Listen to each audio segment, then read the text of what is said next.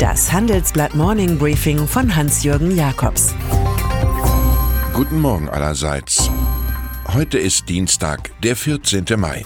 Und das sind heute unsere Themen. Börse leidet unter Trump. Deutsche Konzerne im US-Rausch. Verena Balsens Mut. Donald Trump. Irgendwie scheint das Drohpotenzial des US-Präsidenten nicht zu verfangen. Irgendwie scheint seine angebliche Kunst, schnell einen Deal zu machen, der Behauptung zu ähneln, Mini-Please auf Glatzen seien möglich. Drei Tage jedenfalls, nachdem Trump höhere Zölle für China verhängt hatte, schlägt die Volksrepublik ihrerseits mit steigenden Zahlungen auf US-Importe zurück, auf Baumwolle, Maschinen, Getreide, Flugzeugteile. Und das, obwohl Trump vor Vergeltung ausdrücklich gewarnt hatte. Dieser Handelskrieg entfacht die Dynamik des Feiglingsspiels oder Chicken Game, was die US-Börse Dow Jones mit minus 600 Punkten 2,4 Prozent kommentiert. Den größten Tagesrückgang seit vier Monaten. Für Anleger erhöht Trumpismus das Risiko von Nervenzusammenbrüchen. Aus dem Trump-Lager heißt es nun, der amerikanische Regierungschef plane auf dem G20-Gipfel im japanischen Osaka Ende Juni ein persönliches Treffen sowohl mit Chinas Präsident Xi Jinping als auch mit dem russischen Staatsoberhaupt Wladimir Putin. Das soll dem Dealmaker ohne Deal so etwas wie politische Befähigung bescheren. In Moskau erklärte man jedoch flugs von einem solchen Rendezvous nichts zu wissen. Aber das kann ja US-Außenminister Mike Pompeo heute direkt im Seebad Sochi mit Putin klären, wenn er seine Reisepläne nicht noch einmal wie zuletzt in letzter Minute ändert.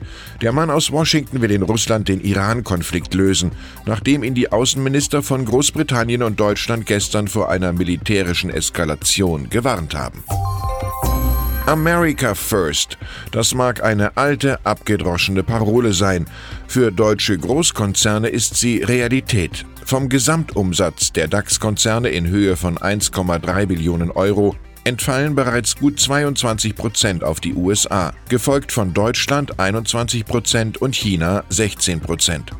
Der große US-Binnenmarkt, Niedrigsteuern in Trumpland und der hohe exportschädliche Eurokurs treibt die Großstrategen in noch mehr Dollarinvestitionen, mitten hinein in die Strategie Made in America, egal ob Covestro, Deutsche Post, Lanxess, Adidas, Daimler oder Deutsche Telekom. Eine Hoffnung hegen die US-Siedler von heute dabei natürlich auch, wie wir in unserer Titelstory analysieren dass der oberste Cowboy im Weißen Haus angesichts der vielen Big Spender von seinem Zoll-Shootout mit Europa lässt.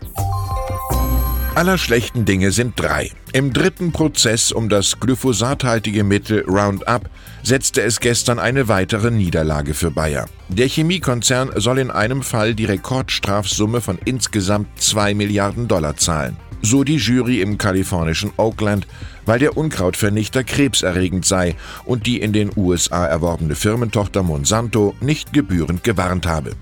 Das klagende Ehepaar war Heavy User von Roundup und ist heute an Lymphdrüsenkrebs erkrankt. Bayer zeigt sich enttäuscht über die Entscheidung der Jury und kündigt Revision an. Weitere 13.400 Kläger warten ihrerseits auf ihre Stunde beim deutschen Konzern, der schon zu knapp 160 Millionen Dollar verurteilt wurde. CEO Werner Baumann könnte von Ludwig Börne lernen. Einen Wahn verlieren macht weiser als eine Wahrheit finden. Dieser Designer ist ohne Zweifel preiswürdig. Karrierebeginn mit selbstgenähten Klamotten auf einem Hippie-Markt auf Ibiza, Frauenversteher in der TV-Show Shopping Queen, trotz harter Sprüche wie Die sieht auch ein bisschen aus wie ein Walross, das gestrandet ist. Zudem Autor des Bestsellers Anziehungskraft. So wird Guido Maria Kretschmer geradezu zwangsläufig am nächsten Dienstag, dem 21. Mai, in der Kategorie Beste Markenpersönlichkeit geehrt. Ein Höhepunkt, wenn die Absatzwirtschaft und der Deutsche Marketingverband wieder, wie seit vielen Jahren, die besten Marken auszeichnen. Wer auf den Rheinterrassen in Düsseldorf dabei sein will, schickt mir eine Mail an jakobs at morningbriefing.de und hofft auf Losglück. Zwei Karten habe ich reserviert. Seit Mai 2018 setzen wir beim Handelsblatt auf die Strategie, online so gut wie nichts mehr zu verschenken. Artikel, Infografiken und Recherchetools sind kostenpflichtig, um so die Arbeit der Redaktion zu finanzieren. Neu gewonnene Kunden wollen wir mittels individueller Angebote langfristig an uns binden. Für diese erfolgreiche Einführung eines digitalen Bezahlmodells ist das Handelsblatt jetzt mit dem renommierten European Digital Publishing Award ausgezeichnet worden. Das sei, kommentiert Chefredakteur Sven Affüppe, Ehre und Ansporn zugleich, das Handelsblatt digital so unverzichtbar zu machen, wie es die gedruckte Zeitung schon ist. Verena Balsen, die 26-jährige Keksfabrikantin, beweist kapitalistischen Mut. Erst hat sie bei einem Marketingfestival erklärt, sich zu freuen, dass ihr ein Viertel an Balsen gehöre. Ich will Geld verdienen und mir Segelyachten kaufen und sowas. Als so viel Ehrlichkeit auf Twitter zu Vorwürfen führte, ihr ererbter Reichtum beruhe auf Zwangsarbeit in der NS-Zeit, erklärte sie, das war vor meiner Zeit und wir haben die Zwangsarbeiter genauso bezahlt wie die Deutschen und sie gut behandelt. Eigentum verpflichtet hier zum freien Wort, auch wenn die Tonlage nicht immer passen mag. Und Verena Balsen sagt auch Sätze, die sogar Kevin Kühnert gefallen könnten. Zum Beispiel, ich scheiß auf Wirtschaft, wenn Wirtschaft nicht ein Vehikel ist, um uns als Gesellschaft nach vorn zu bringen. Dann ist da noch Manchester City. Jener englischer Fußballclub mit höchsten Ambitionen, der am Wochenende die nächste Meisterschaft auf der Insel perfekt gemacht hat und der nun mit den Aufsichtsbehörden des Verbandes UEFA einen ziemlich aussichtslosen Kleinkrieg führt.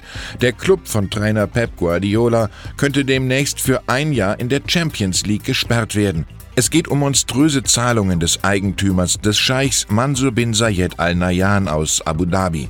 Demnach mussten Sponsoren des Clubs viel weniger zahlen als offiziell ausgewiesen, den Rest beglich Al-Nayan Stikum.